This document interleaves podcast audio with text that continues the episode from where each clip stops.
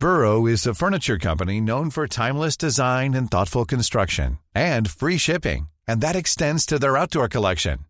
Their outdoor furniture is built to withstand the elements, featuring rust-proof stainless steel hardware, weather-ready teak, and quick-dry foam cushions. For Memorial Day, get 15% off your Burrow purchase at burrow.com slash ACAST and up to 25% off outdoor. That's up to 25% off outdoor furniture at burrow.com slash ACAST. Bienvenue sur On the Verge, un podcast qui parle de sexualité au masculin. Il était important pour moi de ne pas parler que d'hétérosexualité et c'est pour ça que je suis très contente d'avoir discuté avec Pierre, que je connais depuis une petite dizaine d'années. Pierre est libre, Pierre est drôle, Pierre est homosexuel, Pierre est séropositif. Euh, on a passé euh, une heure et demie, euh, quasiment deux heures, à parler à bâton rompu. Euh, il m'a beaucoup fait rire, mais surtout, euh, il m'a amené dans cette sexualité que je ne connaissais pas. J'espère que euh, vous apprendrez des choses. J'espère que vous passerez un aussi bon moment que moi à parler avec Pierre. Aujourd'hui, c'est avec Pierre que je suis. Pierre, je te remercie infiniment d'être là. Avec plaisir. Pierre, donc tu connais le principe de cette discussion. Ouais. Tu vas me parler de ta sexualité. Mhm. J'espère en toute liberté. Librement, ouais, ouais. Euh, donc on va commencer euh, très simplement. Pierre, euh, tu as 40 ans. Ah, Tout à fait. Et, Et j'en fais 10 de moins. Et tu en fais 10 de moins, évidemment. Je suis très surprise de, de- de ton âge. Qu'est-ce qu'on peut dire en quelques mots, Pierre, pour te présenter Donc, je suis engagé euh, depuis 4 ans maintenant auprès de l'association AID, qui est une, association de lutte contre le VIH et les hépatites virales. Euh, étant moi-même séropositif depuis 7 ans, moi je suis homosexuel. Euh, je le sais depuis un petit moment déjà. Je pense que je l'ai su relativement jeune. Enfin, je pense a 10-12 ans, je sentais qu'il y avait un truc de différent. Euh, d'une certaine norme je l'ai- et je l'ai su vraiment de manière euh, plus alors sexuelle et, et- et- et vraiment euh, confirmée à l'âge de 15 vers 15 ans Ok. voilà Et bien justement, c'est parfait, tu me fais faire ma transition. C'est quoi ton tout premier souvenir lié à ta sexualité? Euh, tout premier souvenir, je dois avoir une quinzaine d'années. Alors, je le situe entre 15 et 16 ans, euh, avec un jeune mec, enfin avec un jeune mec, ouais, qui avait peut-être euh, deux ou trois ans de plus que moi, je dirais. Et en fait, euh, ça a commencé par des petits jeux de séduction, un peu des. Tu sais, quand tu sens qu'il y a un truc qui est pas très clair ou en tout cas un petit peu euh, ambigu avec une Mhm. personne.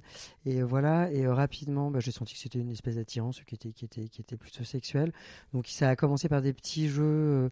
Euh, petits jeux un peu touche pipi, enfin les trucs un peu de, de À gamin de 15 ans. 16 ans. Ouais, ouais, ouais. Oh, mais ça s'est vite passé dans euh, les fellations, les choses comme ça. Ah oui, on est sur des petits jeux. euh, Des petits jeux plus, plus, plus, puisque moi, ouais, je devais avoir 15-16 ans, et lui, je pense, on avait, ouais, on avait, on avait, à mon avis, 18. Si j'en avais 15, il en avait 18. Si j'en avais 16, il en avait 19, bref. Et voilà, et c'est assez rapidement, et d'ailleurs, ça a confirmé une attirance que j'avais pour les garçons, et qui était, enfin, pour les hommes, mais qui était un garçon à l'époque, et, et qui était, à mon avis, déjà omniprésente, enfin, en tout cas, dans un petit coin de ma tête depuis, depuis quelques années déjà. Avant d'être pubère, tu as pas eu euh, un événement qui euh, t'a orienté euh, sur ta sexualité ou parce que là tu commences à 15 ans, j'ai pas mal de mes invités qui m'ont parlé de souvenirs à 5 6 ans avec alors la petite voisine en l'occurrence ou vers 9 10 ans une première érection qui les a un peu étonnés, secoués. Alors, à l'âge de, je ne me souviens plus de l'âge, mais en l'école maternelle, je dirais grande section, j'avais une amoureuse qui s'appelait Myriam, dont je me souviens encore. Elle était toute jolie avec ses cheveux roux, ses petites taches de rousseur. Et, et euh, d'ailleurs, ma meilleure amie s'appelle Gaëlle, elle est rousse avec des taches de rousseur. Il y a peut-être un, un transfert, un truc à voir. Euh, et ça, j'ai souvenir qu'on se, on se mettait, on était en cercle, on écoutait des. des on était à Montessori, moi j'étais à Montessori en maternelle, on, écoutait, on se mettait en cercle et on écoutait des. Euh, des histoires que la maîtresse nous racontait. On- on- donc il y avait un premier cercle autour de la maîtresse, puis un deuxième cercle, etc. On se mettait toujours sur le cercle le plus éloigné de la maîtresse, on se tenait la main, on se faisait des petits bisous. Ça, je me Mhm. souviens de Myriam. Première érection, tout ça, je vais être très franc, je me souviens pas du tout. Première éjaculation non plus. Moi, je me souviens que j'étais amoureux de Bobby Ewing dans la série Dallas, ça, je me souviens. Ah OK. Voilà, ça, je me souviens très clairement. Je le trouvais super classe avec son côté un peu texan. Il était gentil en plus, Bobby. Euh, ce gentil au milieu de tout dans ce, ce, ce monde de brut. En fait, c'était un bout de chocolat dans un monde de brut, Bobby Ewing. Voilà, et euh, ça, je me souviens clairement. Euh, Mais c'est ce jeune homme à 15 ans qui t'a Ouais, enfin, j'essaie de réfléchir, j'ai pas souvenir d'avoir de, de. Je crois que c'est à ce moment-là que tout s'est un peu éveillé d'un coup. C'est-à-dire à la fois la masturbation, la découverte de mon corps, le, les zones érogènes, euh, donc l'orientation sexuelle. euh, parce qu'après, on s'est quand même vu avec ce jeune homme pas mal de fois. Ça, ça a peut-être duré, je sais pas, je dirais un an ou deux. Ah oui. ma première sodomie d'ailleurs était avec ce mec-là. Je devais moi avoir 17 ans. Lui, on avait donc toujours 3 de plus, donc une vingtaine d'années. Et donc tout est tout, tout s'est passé à la puberté. Ouais. On parlait librement de sexualité chez toi? Non. Pas du tout. Non. Éducation judéo-chrétienne. Moi, j'ai été en, école privée du CP à la terminale, donc privée et catholique. non, c'était alors plutôt tabou chez moi. Alors, pas enfin, il y a eu à un certain âge des euh, mettez des capotes, euh, ça a bien servi d'ailleurs, etc., etc. Mais globalement, euh, non. C'est vraiment le seul, le seul, la seule référence qu'il y avait à la sexualité, c'était en gros protégez-vous et faites gaffe parce que bah, ils ont grandi dans les années 80. Moi, je suis né en 70, fin 78, donc dans les années 80, on était en plein dans, les années de sang, le boom du, enfin l'apparition et le boom malheureux, malheureux du sida, etc. Donc en fait, euh, l'époque, il n'y avait pas de traitement, etc. etc. Donc euh, du coup, euh, ouais, mais je crois que c'est la seule référence qu'il y avait à la sexualité, sinon il n'a jamais été question de ça.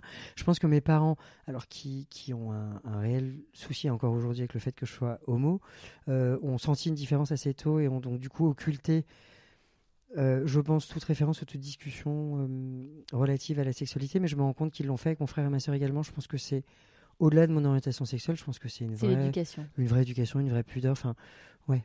Et donc, quand tu as eu euh, ces, ces, jeux avec, euh, enfin, ces petits jeux de séduction avec ce jeune homme qui est devenu quelque part ton petit ami. Qui est devenu euh, un amant, en tout cas. Oui, sur. Parce qu'aujourd'hui, il est marié avec une, deux enfants, je crois. Mhm. Ouais. Comme quoi. Comme quoi. Rien n'est écrit. tu, tu, tu... Les choses sont arrivées, donc tu, tu sembles l'avoir vécu de façon plutôt enfin fataliste c'est arrivé tu hmm. les garçons te plaisaient hmm. ce garçon t'a plu etc en tout cas m'attirait ouais m'attirait et tu, tu n'as pas posé de questions à tes parents non. Non. Donc tout tu t'es fait tout seul. Avec les potes.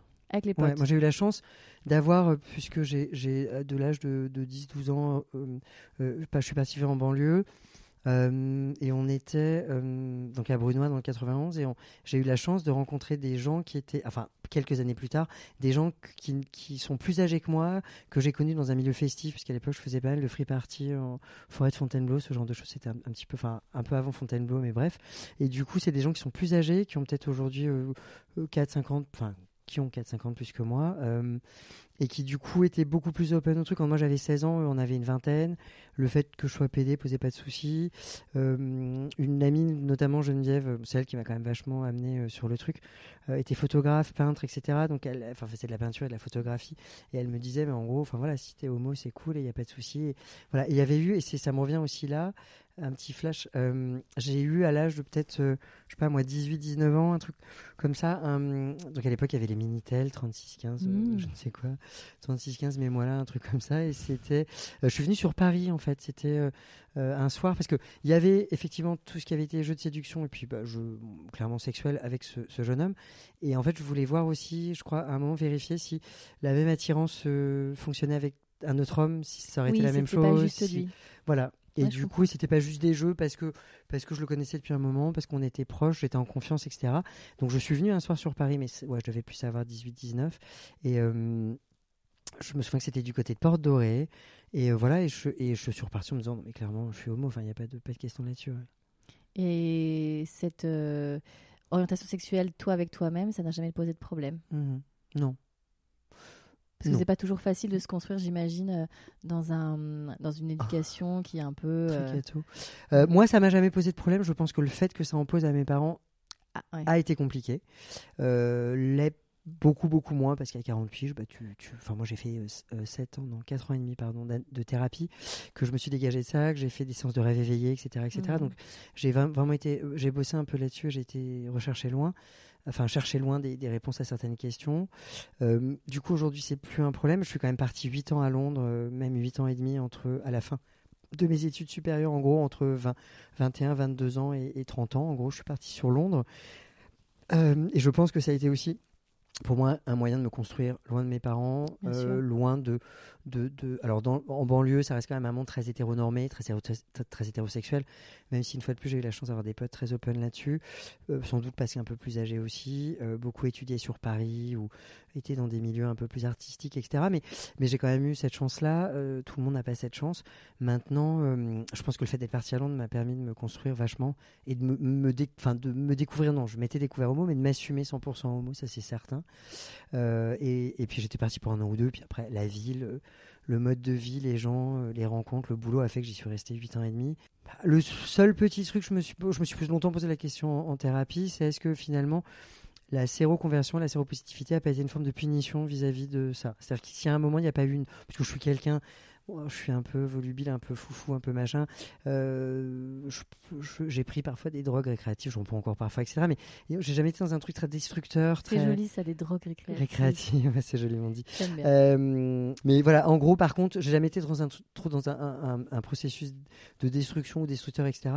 Par contre, je me demande si les prises de risque à un moment, inconsciemment en tout cas, ça s'est pas fait consciemment, mais je, l'ai analysé plus tard, n'était pas une forme de mise en danger. Euh, une forme de punition hmm. inconsciente où tu dis finalement euh, euh, être homo, il y a un truc de, de, de, de, mal ou de pas bien. Enfin, en tout cas, moi j'ai grandi un peu sur cette image-là au départ. Ce que, ce que tu dis, euh, c'est dur, même si tu le fais maintenant avec beaucoup de, recul et, et voilà, tu es détaché de ça. Mais enfin, se punir d'être soi, ça, ça, me semble quand même.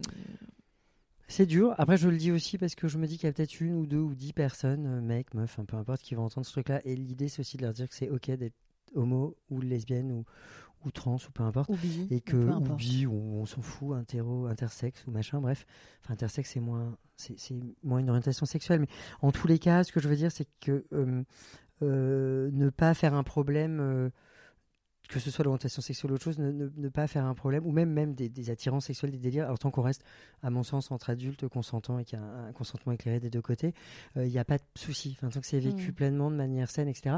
S'il y a une, ne serait-ce que même une personne qui écoute ce témoignage et qui, se pose des questions, qui machin, euh, euh, ouais, c'est dur en même temps. Euh, euh, même ma séropositivité, c'est un élément parmi d'autres choses. je me définis pas que comme ça, ni que comme homosexuel, ni que comme voilà. On est tous façonnés de, de, plein de choses, plein de facettes différentes.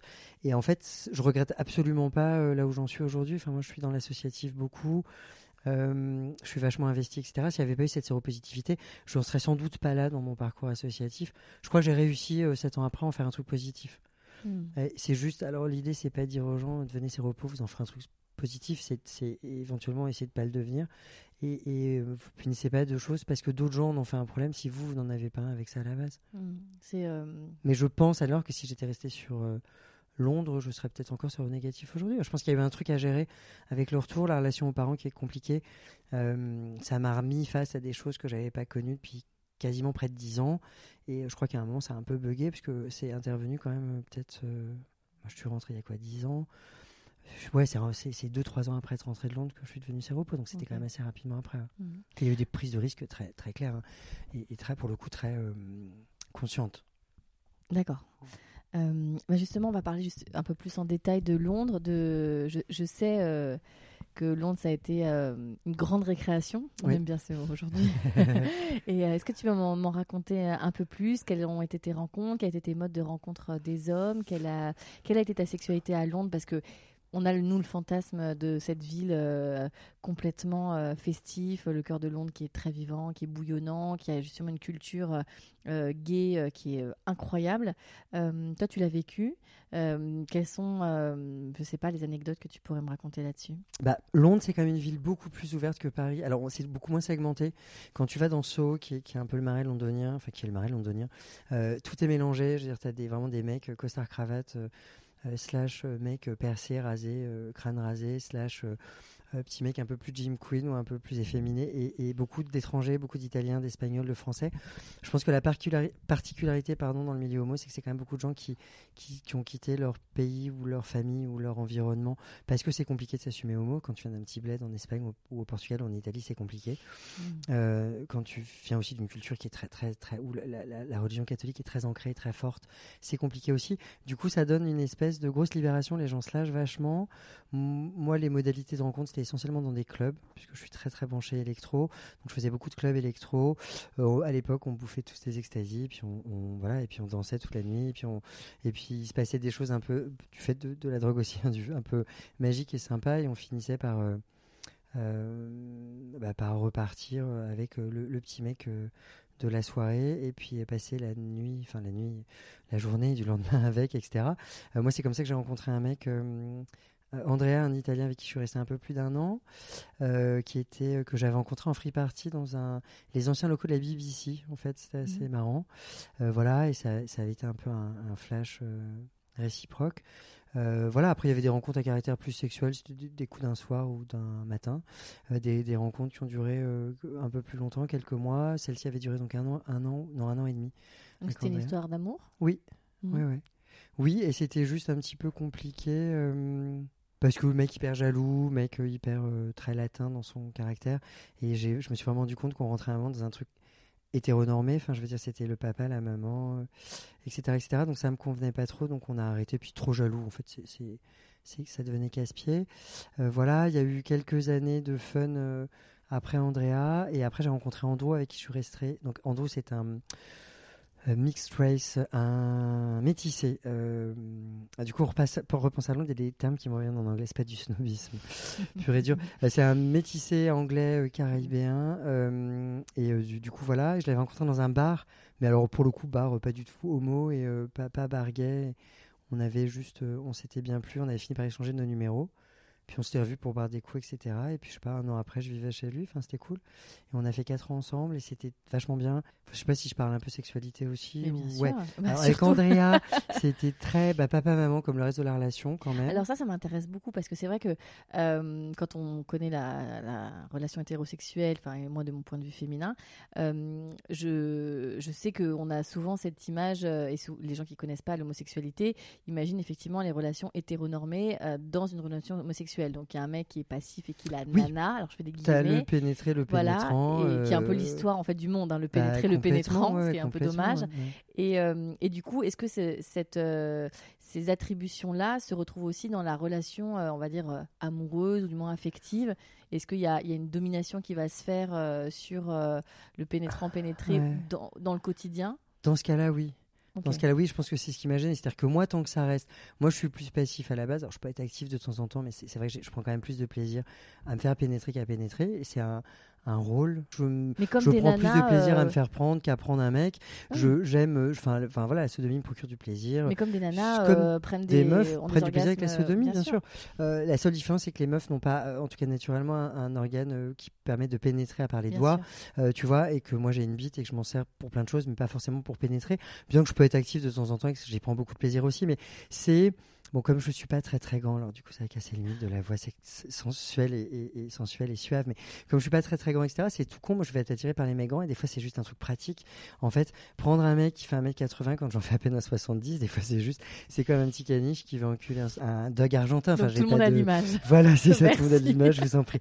Euh, et donc du coup voilà, mais après, euh, au-delà de ça, c'est juste aussi un, truc, c'est une question de plaisir. En oui, c'est ça, c'est une question de plaisir. Mais c'est quelque chose qui se fait assez naturellement, j'imagine, quand tu euh, commences à flirter avec, euh, avec euh, la personne que tu Je pense que tu es vraiment euh, plus, plus, alors on dira pas rôle, mais plus dans le, le rôle de l'actif, le rôle du passif, on va le dire quand même. Mais c'est un truc qui se fait complètement naturellement. Je pense que c'est pas une question de taille, de, enfin de taille, de, de, taille, taille, pas de sexe et ce genre de choses. Je pense que c'est pas une question de, ça se fait super naturellement et moi ça c'est venu rapidement en fait. Enfin, je veux dire, même quand j'avais Ouais, première sodomie avec le mec dont je parlais à, je sais pas moi, 17, 17, 18 ans, en gros, euh, ça s'est fait très naturellement. Il était, il était l'actif, j'étais le passif. Euh, voilà, et c'est voilà donc je prends le plus de plaisir. Mmh. Euh, quand je suis actif, je suis très content de l'être et je prends du plaisir et c'est cool. Mais après, je suis très content de revenir à mon truc de passif parce que c'est même pas une question d'habitude. Tu vois, c'est même pas une question. Je suis plus à l'aise là-dedans parce que j'en ai l'habitude. Dès le départ, ça s'est positionné comme ça. Andrea, le souci, c'est que c'était le, rapport euh, papa-maman euh, allait bien au-delà du pieu et de la, et la chambre à coucher ou de là où on pouvait baiser à droite à gauche. Ça devenait vraiment très. Bah, c'était super macho, très latin, très machin. Et en fait, à un moment, bah on est deux mecs, c'est comme ça. Et puis même si on était un mec une meuf, il n'y a pas de dominé dominant. Y a pas de tu fais ces telles tâches parce que ce sont tes tâches euh, de femme par exemple si on, mm. était, si on avait été un couple hétéro ça c'est des tâches d'homme enfin moi j'ai jamais été trop là dedans et bref donc donc ça a fini par bugger un petit peu enfin lui pouvait mettre des mecs dans la rue et à mon avis ils sont tapés d'autres aussi à côté moi je pouvais même pas sourire à un mec sans que ce soit euh, une crise qui dure ah deux heures et demie. Enfin, J'exagère un peu, deux heures et demie, mais en tout cas, c'était chiant. Donc à un moment, c'est casse-pied parce que c'est pas, c'est basé sur rien et puis c'est pas ce que je voulais. Et alors qu'avec Andrew, c'était? Eh ben Andrew, c'était beaucoup plus culture anglaise parce qu'il il était né à Londres, il avait grandi à Londres, etc. Avec une maman anglaise Et donc lui était vachement plus dans le respect des femmes, pas du tout dans ce truc de, de tu vois, le, le- Mhm. les, les tâches d'hommes, les tâches de femmes, c'est les tâches de tout le monde. Faire la bouffe, mettre la table, les courses, les machins, enfin, on se partage les tâches. Donc euh, on était, et puis il était peut-être un peu moins dans, dans Andrea pouvait être peut-être un peu domi au pieu, tu vois, pas pas du genre à sortir sa corde et être attaché au lit, mais avait quand même un côté un peu prise en charge du truc et un, un peu plus, Mhm. euh, ouais, prise en charge. Andrew était beaucoup plus tendre et, et doux, etc. Et en même temps assez sexuel. Enfin, il y avait quand même une sexualité super épanouie dans la fréquence. euh, Il y a un peu ce fantasme autour de la, la sexualité homosexuelle euh, qui est, euh, bah, comme c'est deux hommes et qu'on on attribue des libidos. Alors, encore une fois, hein, je fais de la généralité alors que je sais que c'est vraiment pas le cas. Et- pour tout le monde en tout cas. Voilà, ouais, exactement. Il y a des hommes qui ont des libidos euh, plutôt basses et des hommes qui vont euh, avoir Je pense que les mecs de- ont quand même plus de besoins que les femmes d'une manière générale. Écoute, ça c'est un Ça grand débat. euh, ouais, non, mais- c'est un grand débat parce qu'il y y a des femmes qui, euh, qui ont des libidos très hautes. Euh, en fait, je pense que c'est. Il y a des moments de vie déjà. hein. Ouais. Je pense qu'il y a vraiment ça. Les, les hormones des uns des autres jouent. Il y a des périodes. Il y a aussi des partenaires. Il y a des connexions avec des partenaires qui font que tu as tout le temps envie. Ouais. Enfin, après, voilà, c'est. Encore une fois, la, li- la- la sexualité est tellement un champ des possibles et tellement. euh, euh, évolutif et personnel. Ouais. En fait, ce que, ce que je voulais dire, c'est qu'il me semble, j'ai l'impression, pour avoir beaucoup de potes, meufs hétéros, la, la femme a- hétéro, la meuf a besoin peut-être d'un contexte un peu plus. Le mec, je crois, il peut y avoir une grosse embrouille de couple à 17h et le mec, a, ou 19h et 19h05, il est prêt à se faire sucer ou à baiser. La meuf, si elle vient de s'embrouiller en mode vénère pendant Il y a un une petit deux heures et demie avec son mec, elle a besoin de un peu plus de 5 minutes pour aller, tu vas lui sucer la bite ou je ne sais Je quoi. confirme. Donc c'est même pas tant pour moi une question de libido, c'est une question Oui. de contexte. Je pense que les ouais. meufs, les mecs sont plus visuels, ça peut, l'excitation peut venir plus rapidement, il Mm. suffit de pas grand chose. Les meufs, je pense qu'il y a quand même un côté un peu plus cérébral et un petit peu plus. euh, de- alors que le mec, il s'en fout, il peut s'embrouiller à 19h, à 19h05, être en train de Hmm. tirer son coup et ça va. Moi, je, je le- je l'entends souvent ça, chez mes potes hétéros, ça me fait marrer. T'as jamais eu d'expérience avec une femme? Si, quand j'avais euh, entre euh, la première expérience avec, enfin, avec le jeune homme dont je parlais et, et, euh, le, mon départ sur Londres, alors je ne saurais plus trop situer.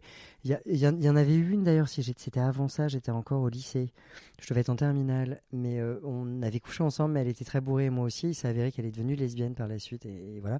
Donc c'était c'était marrant. Mhm. Parce que moi j'avais besoin de vérifier aussi si j'étais vraiment homo, ou si j'étais plus bi, ou si c'était une phase, ou si c'était. Et euh, je garde très très peu de souvenirs du truc. On avait, on était dans un jardin, on a été un peu baisé au fond d'un jardin. J'avais une capote. Je me souviens plus trop, en fait, pour être très franc. Pas de tout en tout cas. Euh, Je me souviens qu'elle s'appelait Marilène, Hmm. voilà, et la deuxième fille s'appelait Camille, et là je devais être en première ou deuxième année, ou peut-être, ouais, enfin c'était vraiment au début de mes études supérieures, ça devait être la première année. Elle s'appelait Camille, elle était très jolie d'ailleurs, je me souviens.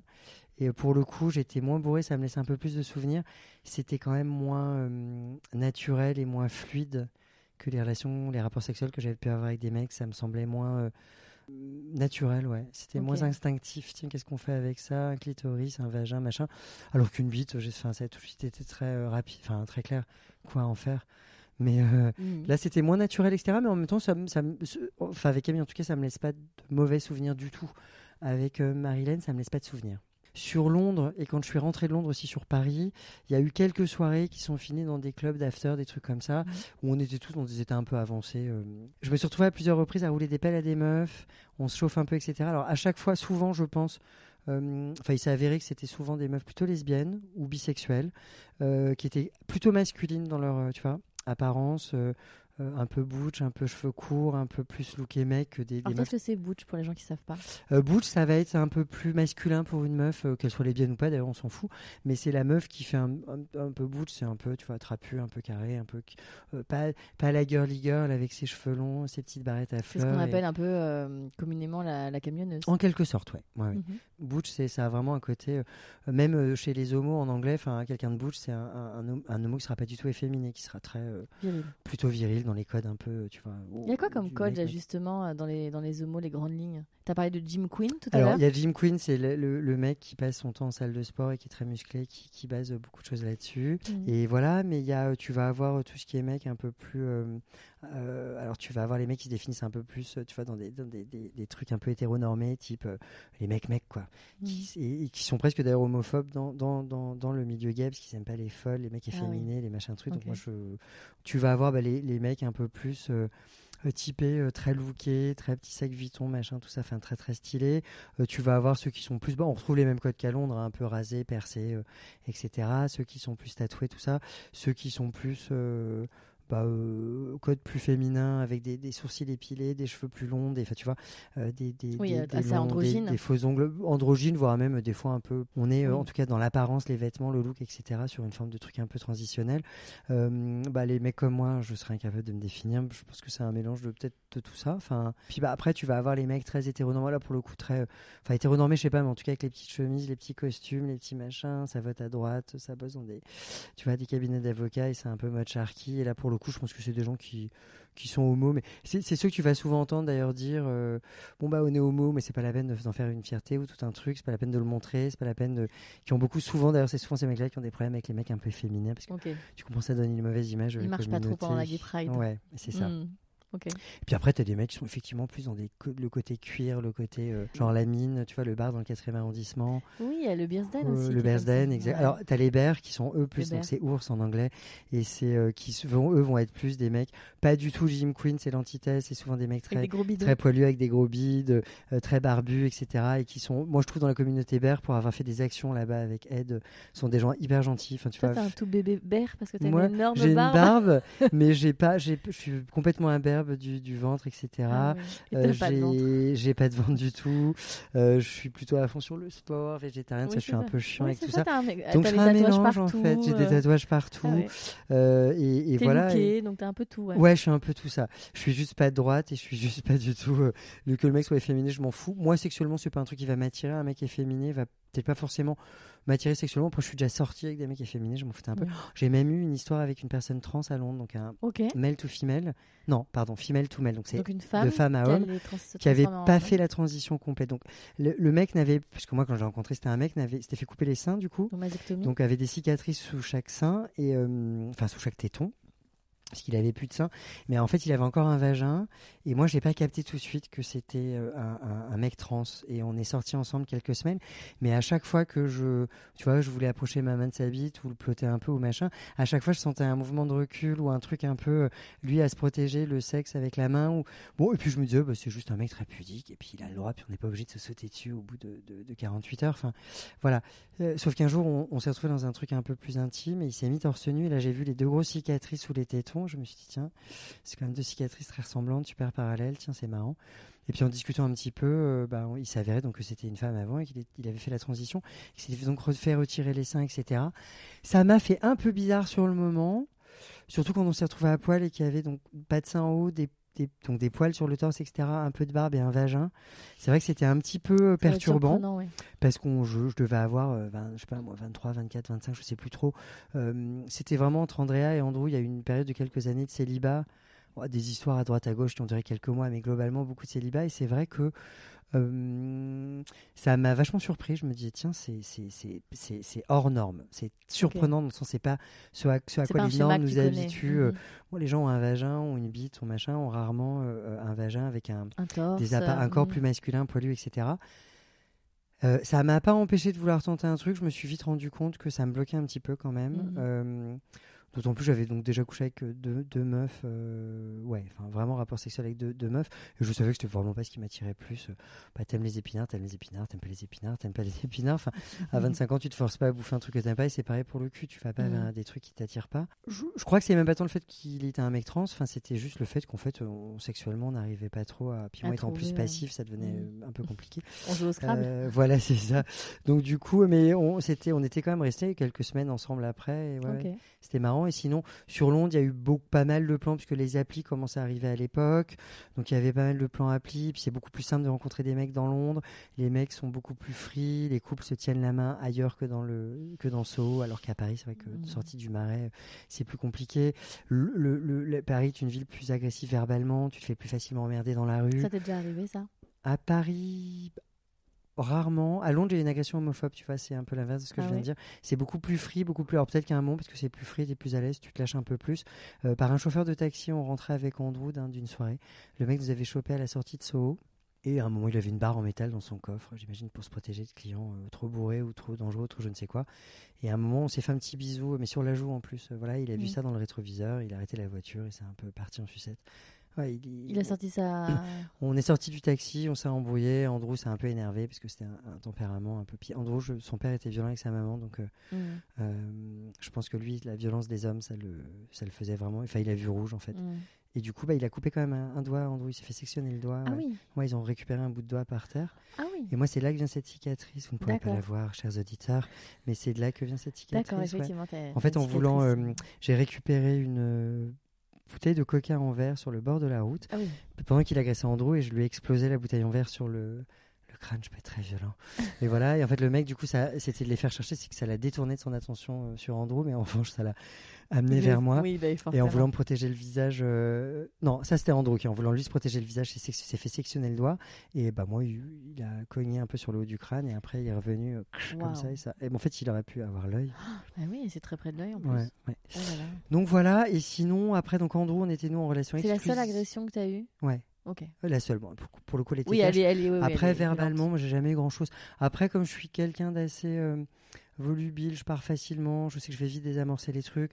Euh, si les mecs vont me regarder un peu chelou, parce que c'est les agressions, qu'elles soient physiques ou verbales, c'est quand même plus souvent, quasiment à 99,9%, c'est des mecs. Une nana qui, qui adopte un peu les, les codes, on va dire masculins, qui va avoir les cheveux courts, porter des jeans slim et porter des boots et, et être un peu, je sais pas, veste en cuir ou je ne sais quoi, tu vois, le- ça ne posera de problème à personne. Un mec qui va se balader en jupe avec des talons aiguilles et du maquillage dans la rue, je pense qu'il se fait défoncer. euh, Non, mais la même, gueule. Bien, bien sûr, et puis même au-delà de ça, euh, deux femmes euh, qui euh, se papouillent, se tiennent la main, Ça dérange moins. ça dérange pas du tout. On va parler de bonnes copines ou de choses comme ça, et deux mecs qui vont avoir cette attitude-là, ça va tout de suite tiquer. On, Ouais. on- Et on revient sur le patriarcat où je pense que pour ces mecs-là, c'est être une femme, c'est il y a un côté un peu dégradant et, et les hommes ne c'est- s'abaissent pas à Bien utiliser. c'est Une femme peut, Mhm. peut utiliser les attributs masculins, mais un homme ne peut pas être- utiliser les attributs féminins parce que c'est c'est il y a un truc de dégradant. Bref, Andrew, pour en venir à lui, écoute, c'était des relations plutôt exclusives. Je pense qu'on a été assez fidèles. Non, il m'a trompé d'ailleurs. C'est d'ailleurs ça, ça a marqué un peu le début de la fin, sur la fin de la relation, parce qu'après du coup moi je l'ai trompé, bon, et ça a Mhm. cassé la confiance et tout. Sexualité relativement très épanouie jusqu'au bout. Euh, il n'y a jamais eu de. On a toujours été dans des, des- des trucs. euh, y a- on n'a jamais exploré des, des trucs, tu vois, type SM ou, ou d'autres d'autres choses. Ou des, il y a toujours eu des petits jeux un peu. Alors des massages, des menottes, des machins. Bon, choses que tout le monde fait, puisque. Quand moi je suis rentré à Paris, j'ai bossé un peu pour différentes enseignes, puis j'ai travaillé pour Passage du Désir pendant un moment. Et euh, donc j'ai, bah, j'ai- je suis arrivé, il y avait une boutique il y avait quelques mois, j'ai donc aidé à lancer le réseau, puis quand je suis parti avec quatre boutiques à Paris et deux en province, euh, c'est plus là que je me suis rendu compte à quel point en fait la sexualité est un tabou énorme en France et en Occident euh, et dans le monde de toute façon de manière plus générale, que tout le monde utilise des fouets, des menottes, enfin tout le monde. Je reformule un peu, mais le nombre de gens que j'ai vu arriver, enfin tu les aurais imaginés en mode euh, hyper soft et hyper euh, une, une sexualité, tout ce qui est plus normé, tout ce qui est plus sage et bref et en fait ils passaient en caisse avec des gars de ceinture, des, des menottes, des un petit fouet en cuir et machin et tu te dis tiens c'est marrant, c'est bon voilà après à l'époque c'était aussi sur le, le- le gros truc de Fifty Shades of Grey, 50 nuances de gris, etc., etc. Mais c'est là que j'ai commencé, du coup. Alors, je suis passé à la France, hein, je suis rentré de Londres. Mhm. Ça y est. Et voilà. Tu as et 30 ans. C'est là. euh, j'avais une trentaine d'années, ouais. Les premières années, bah, pareil, pas mal de, de plans cul, etc. Bon, c'est sûr que la, la séroconversion et l'annonce de la séropositivité, etc., d'un point de vue sexuel et d'un point de vue rapport à soi, à sa sexualité, ont bien Euh. calmé le jeu quand même. Alors, justement, à ce Mm. moment-là, euh, petit euh, taré à ce, moment-là, donc tu as eu des, des, pardon, des pratiques à risque, Des rapports non protégés, des ouais. rapports non Ouais. protégés, Avec des euh, mecs que je connaissais peu. de façon donc totalement consciente. Conscientes, ouais, ouais, ouais. Donc, euh, on peut même pas dire, euh, enfin, Non, mais vas-y, vas-y, vas-y. Non, mais vas-y sans un filtre. on peut pas dire que c'était euh, une fois par erreur, euh, etc. T'as Enfin, eu- Il n'y a pas eu 50 fois par erreur, il y a eu quelques fois par erreur. Alors, je ne saurais pas quantifier précisément, on va dire moins de 10. Mhm. Bon, après, dans le milieu homo, on sait que le VIH est très répandu. Et donc, Mhm. pour le coup, voilà, tu sais que même dans le milieu hétéro, une fois, c'est une fois. C'est vrai que la prévalence du VIH dans le milieu hétéro, on sait qu'il y a quatre populations cibles c'est les, les travailleurs et travailleuses du sexe, consommateurs de produits, euh, tout ce qui est HSH, donc les hommes ayant des relations sexuelles avec des hommes, même pour ceux qui ne se définissent pas comme gays dans leur mode de vie, homo. Et, euh, Et qui ramène ça à la maison. Ouais, ça arrive, bien sûr. Mhm. Et les personnes trans. Voilà, et euh, les migrants, je l'ai dit, je crois. Non, les personnes migrantes, évidemment, et, essentiellement d'Afrique subsaharienne. Euh, voilà, et on sait que c'est des grosses, grosses populations clés. C'est vrai que la prévalence dans le milieu hétéro est quand même moins, moins grande. Euh, mais il y a eu quelques prises de risques, ouais. Alors, je te dis, je ne saurais pas quantifier, mais je savais parfaitement que je, je, m'a forcé à rien, je baisais sans capote, je le savais, etc. Je te dis ce que je disais en début d'entretien. Longtemps après, je me suis demandé s'il n'y avait pas une forme de prise de risque. Dans, cette, dans ces prises de risque une forme de punition inconsciente. Mhm. Euh, parce que le lendemain ou quelques heures après la prise de risque, je me disais, mais t'hallucines total. euh. Et à l'époque, j'étais pas au courant du traitement d'urgence. Il y a un traitement d'urgence. Et machin, c'est la C'est le PrEP, hein Non. La Ah. PrEP, c'est préventif. Traitement d'urgence, c'est 48 heures après la prise de risque.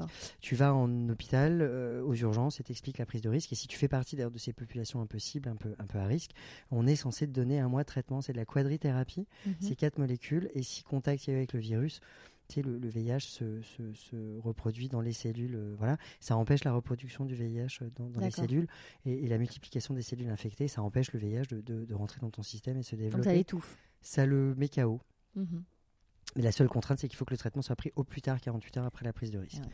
Donc il faut vraiment une prise de risque trace aux urgences juste direct. La PrEP, c'est un traitement. Je me souviens plus la signification du sigle PrEP, euh, shame on me, mais c'est en gros un traitement préventif. Euh, il faut 7 jours de, de, de- un cacheton de PrEP par jour pendant 7 jours pour les hommes. Un peu plus long pour les femmes parce que les tissus vaginaux retiennent moins bien la PrEP. C'est la PrEP, c'est du Truvada essentiellement, c'est la grosse molécule de la PrEP. Le Truvada est moins euh, bien assimilé par les tissus vaginaux, mais ça te protège en fait. C'est comme une capote géante et ça empêche de contracter le VIH si tu es en, en contact avec le VIH. Et il y a également le TASP qui est le Treatment as Prevention, une personne séropositive qui est sous traitement et qui est indétectable, donc charge virale indétectable depuis 3 mois, n'est pas contaminante. Un couple sérodiscordant, une personne séronégative, une personne séropositive. Sérodiférent en fait, j'aurais pas dû dire sérodiscordant, Ah, c'est pas joli parce que c'est- signe de discorde. Sérodiférent, on dit maintenant, ouais, c'est une différence dans, euh, la on dans la sérologie. Ok, VIH, ouais. d'accord.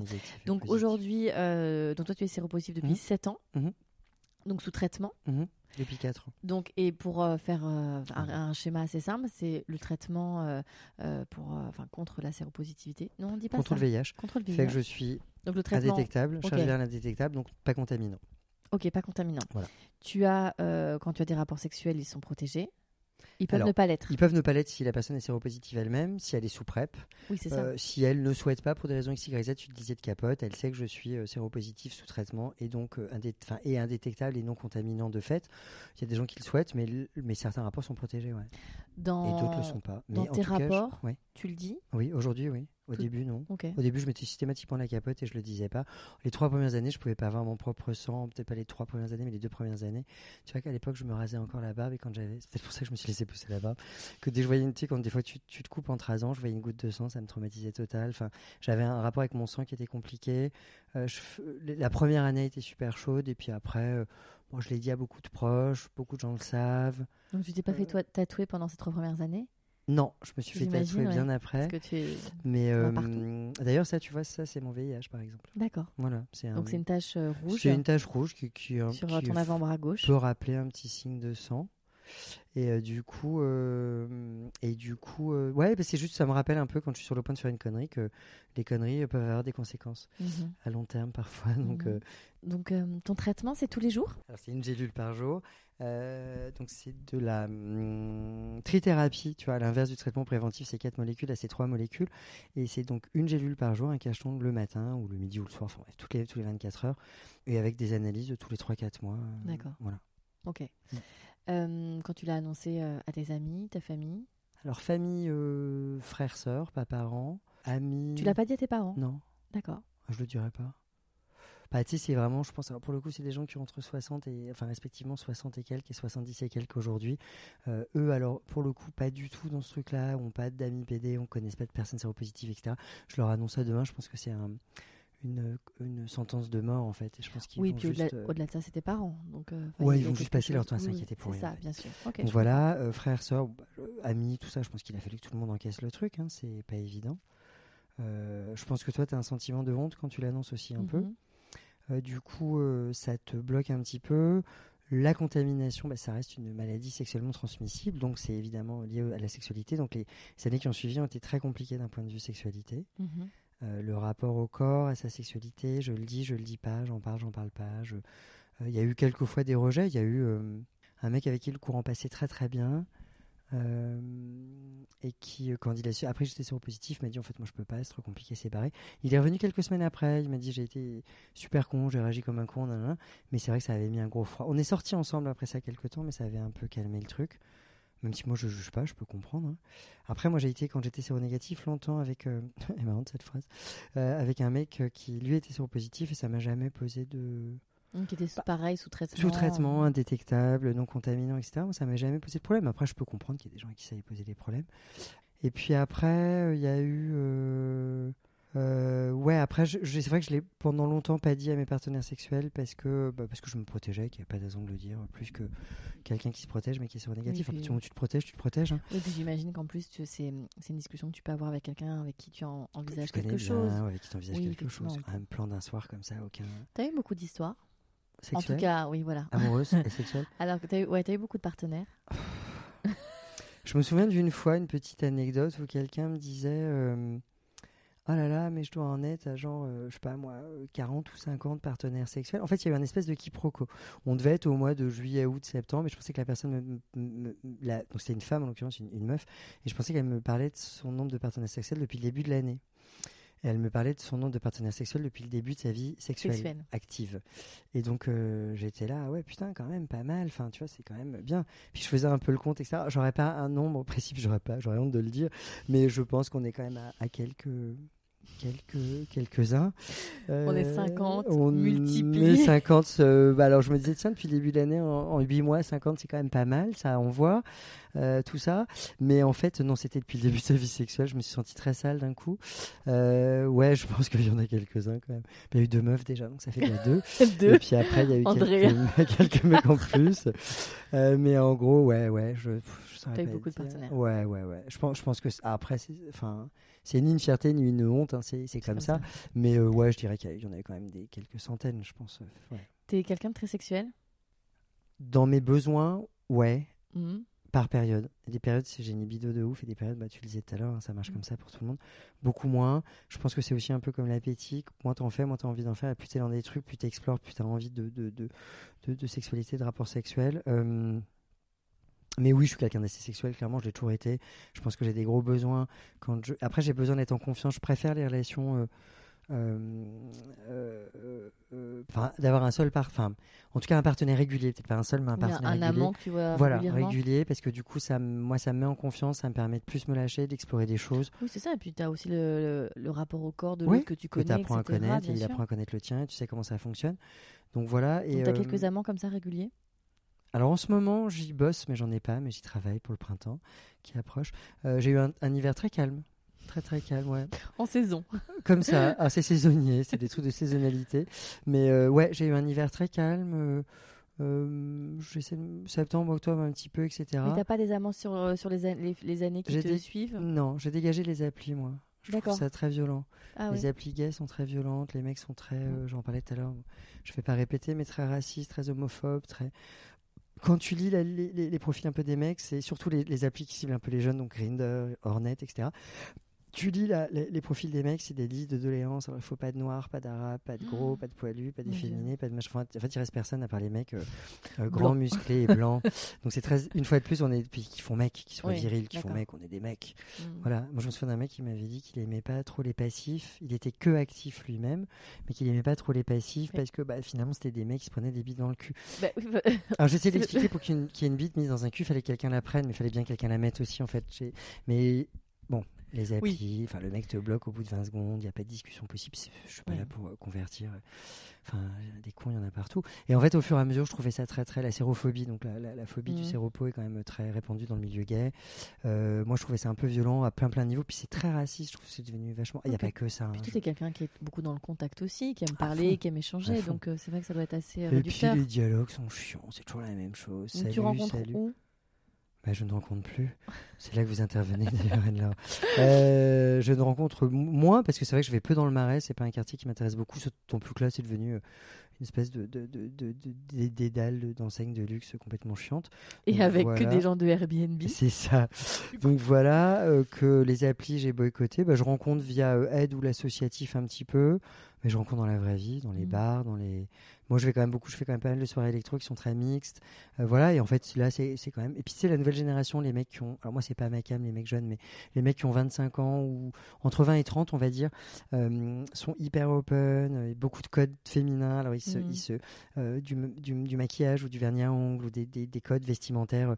Je regardais la dernière Fashion Week Homme là en janvier. Il n'y a pas un seul défilé sans qu'il y ait 10 tenues d'hommes, enfin de femmes portées par des mecs. Enfin tu vois qui Mm. sont adaptés à l'homme, etc. Mais ce que je trouve vraiment génial, Ouais, c'est chouette, ce ouais, c'est génial, c'est génial. Et, et voilà, mais euh, nous, la génération plus euh, 40 ou machin, c'est puis, plus tu vas, euh, c'est plus compliqué. Donc euh, j'ai un peu plus de mal, mais c'est vrai que j'arrive euh, via Mm. les bars, la, la vie associative, la, la vraie vie, des fois dans le métro, des fois. euh, Mm. Donc voilà, mais euh, non, non. Et puis, et puis là, je suis en, en fait, j'ai décidé que 2019, j'avais peut-être envie de rencontrer quelqu'un. Mhm. Et donc là, je suis reparti dans une optique un peu plus de construire. euh, donc je vais peut-être plus repartir dans un truc de pas faire forcément. il n'y a pas de règle, on s'en fout, mais ça se présente comme ça, ça se fera comme ça. Mais peut-être essayer plus aussi d'aller boire un coup avant d'en tirer un, tu vois. C'est joliment dit, quelle poésie. Joli. Je pense que ça va être l'exergue. ou alors Boire un euh, boire petit café ou faire un cinoche. Enfin, tu vois des trucs Mhm. un peu, un peu. Je crois aussi que. Alors, je parle en mon nom, ça n'engage que moi. C'est le jeu et maintenant. C'est-à-dire que je parle pour moi et ce que je dis maintenant, je suis peut-être amené à changer. Peut-être que dans deux ans, sans surface, j'aurais changé d'avis là-dessus.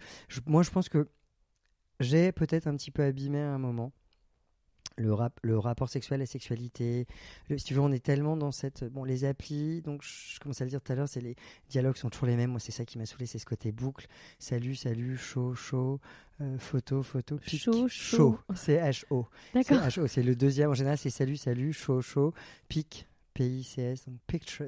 Tu vois, pour envoyer des photos de cul, de bite, machin. Moi, j'ai pas envie de recevoir la photo, la, la- la photo de la bite d'un mec au bout de 10 secondes. De... il- Le mec connaît même pas mon prénom. Je... Voilà, tu vois. Ouais. Et en fait, ça m'a un peu saoulé. Bon, en plus, je te dis des, des propos, des profils un peu racistes, homophobes, misogynes, ça, ça me gave. Donc, bref. Et en fait, euh, du coup, à un moment, euh, il y a peut-être eu un truc aussi où finalement tu baises avec des mecs qui te plaisent pas vraiment intellectuellement, qui sont Mhm. physiquement te plaisent intellectuellement et dans, et dans leur délire, leur trip, etc. aussi, donc sexuel, mais par contre pas forcément euh, euh, des mecs très intéressants. Moi, j'ai jamais été trop plan direct, c'est-à-dire que le mec se pointe chez toi ou tu te pointes chez lui et, tu baises dans la seconde qui suit. Moi, j'ai jamais trop fait ça. J'ai toujours besoin d'un petit moment, euh, bah, comme on fait là d'ailleurs, Anne-Laure. On s'installe un petit peu et, euh, du coup, ouais, on se pose un peu, on échange, on, communique, on connecte, tu vois. Mais oui, c'est, alors ça, c'est vraiment une question que j'ai un peu, bon, pardon pour mon ignorance, mais c'est vrai que généralement, et tu, tu as eu des histoires et tu as eu des, des relations euh, avec euh, des garçons avec qui il y a eu de l'amour, des sentiments, etc. Euh, on est plutôt d'accord sur le fait que le sexe avec quelqu'un avec qui tu as une connexion émotionnelle et sentimentale est beaucoup plus forte et beaucoup plus intense avec- qu'avec quelqu'un que tu ne connais pas et comme tu dis, avec qui tu n'accroches pas forcément intellectuellement? Je sais pas si elle est plus forte ou plus intense. En tout cas, il y a deux facettes. Tu as la facette sentiment, la facette attachement, la facette découverte du corps, la facette caresse, massage, etc. Et tu as toute la facette qui est plus plaisir sexuel, la sexualité. Peut-être qu'effectivement, quand on est une femme, c'est un peu difficile de. Enfin, je le comprends, Ouais. Mais c'est vrai que j'ai un peu du mal à l'intégrer euh, comme. le plan direct, tu veux euh, dire, par exemple Le plan direct. Après, je le comprends. Tu vois, comme je sais que vous avez plus besoin d'un contexte. Oui, c'est ça. Alors après, il y a, il y a un vrai truc chez les femmes, je pense. C'est aussi, il y a, il y a une vraie peur de ça. Là, parce que. Euh, on revient au pénétrant pénétré, mais au-delà de ça, quand tu es une femme euh, et que tu fais venir un mec directement chez toi, ouais. il y a quand même, euh, il y a quand même une, une vraie peur euh, du, de- du rapport sexuel non consenti. De, J'entends. Tu vois, et alors. Mais je- qui existe chez les mais gays. Qui évidemment. existe chez les gays. D'autant plus en ce moment avec le chemsex, donc depuis quelques années, les grandes capitales européennes ont ce truc de, de produits chimiques dans le sexe, d'injection de produits pour la performance, etc. Donc c'est des mecs qui. Attends, tu te, tu t'injectes? Des produits, ouais, GHB, Ah oui. Euh, 3, 3 MMC, 4 MMC, cocaïne, enfin bref. Et c'est des gens, mais il y en a qui commencent le vendredi soir et qui finissent le dimanche soir. Tu vois, c'est- je crois qu'il y a. Alors, ce que je disais pour pour pas perdre le fil, c'est qu'il y a vraiment un côté, moi, qui m'a à un moment euh, semblé presque. euh, c'est boulimique. je pèse les mots. Non, c'était plus fort que ça encore.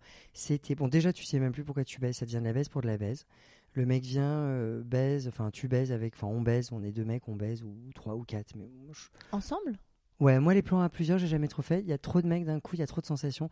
C'est dans tous les sens, je sais plus où donner de la tête. J'ai fait quelques fois des Tu plans à plusieurs. Ça m'a gavé. Je- moi j'ai besoin de me concentrer sur un corps, enfin deux, le mien oui. et celui de mon partenaire. Et j'ai besoin de me concentrer sur mon plaisir et celui de mon partenaire. J'ai du mal avec les. J'ai jamais trop été partout, ce plan à plusieurs machin. Mais voilà. euh, Mais à un moment, je me suis dit. Bah, on est en train, enfin, je suis en train, je peux pas parler pour les autres, je suis en train d'abîmer un peu ce truc-là. À un moment, à force de d'offrir ton corps ou de, de voir offrir le corps de ton partenaire, euh, comme ça, le mec, tu le connais à peine, tu connais pas son prénom. Enfin, il y a des, mecs dont avec qui j'ai baisé 10, 15, 20 fois, je connaissais pas leur prénom. Alors l'un, je savais qu'il était jardinier, donc je l'appelais le jardinier. Je savais que le jardinier passait chez moi le mercredi à 18h ou que le. En plus, c'est très chic de dire ça, le jardinier passe chez moi à 18h. Voilà, et j'essayais parfois de. Mais c'est va, au bout de 15 rencontres, demander à quelqu'un, mais ton prénom, en fait, c'est quoi? C'est compliqué. Oui, voilà. Et une fois, ce con a failli me le dire en me disant Oui, non, parce qu'au boulot, on m'a dit Oui, bah. Euh, et je ah. pensais qu'il allait me donner son prénom, tu vois, genre Jean-Marc est super dans son taf et non, il a pas dit son prénom, il a dit je sais plus quoi. J'étais, hmm. ouais. j'ai pas voulu aller fouiller dans ses affaires pour récupérer son passeport ou son passe Navigo, ça craignait un peu.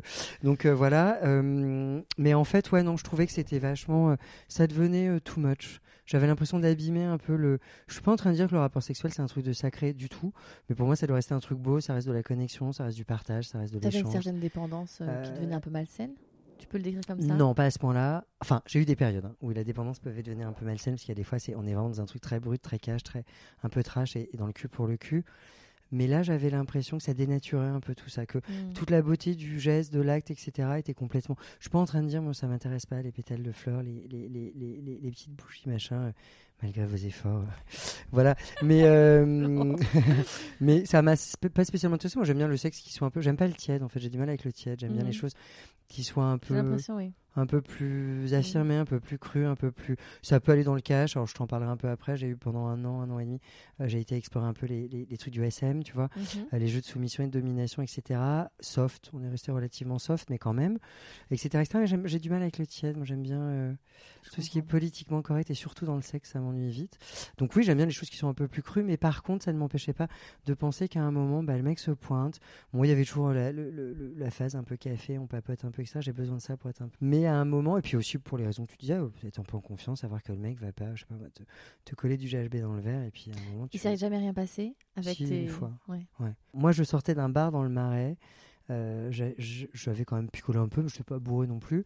Le mec m'a vu attendre un taxi, il est venu me parler euh, de fil en aiguille, nanana, dans la discussion. Mais tu vas vers où? Je vais vers euh, Goncourt. Mais c'est super, j'habite juste à côté, on partage un taxi. Puis le mec me draguait clairement, puis tu étais vraiment pas mal.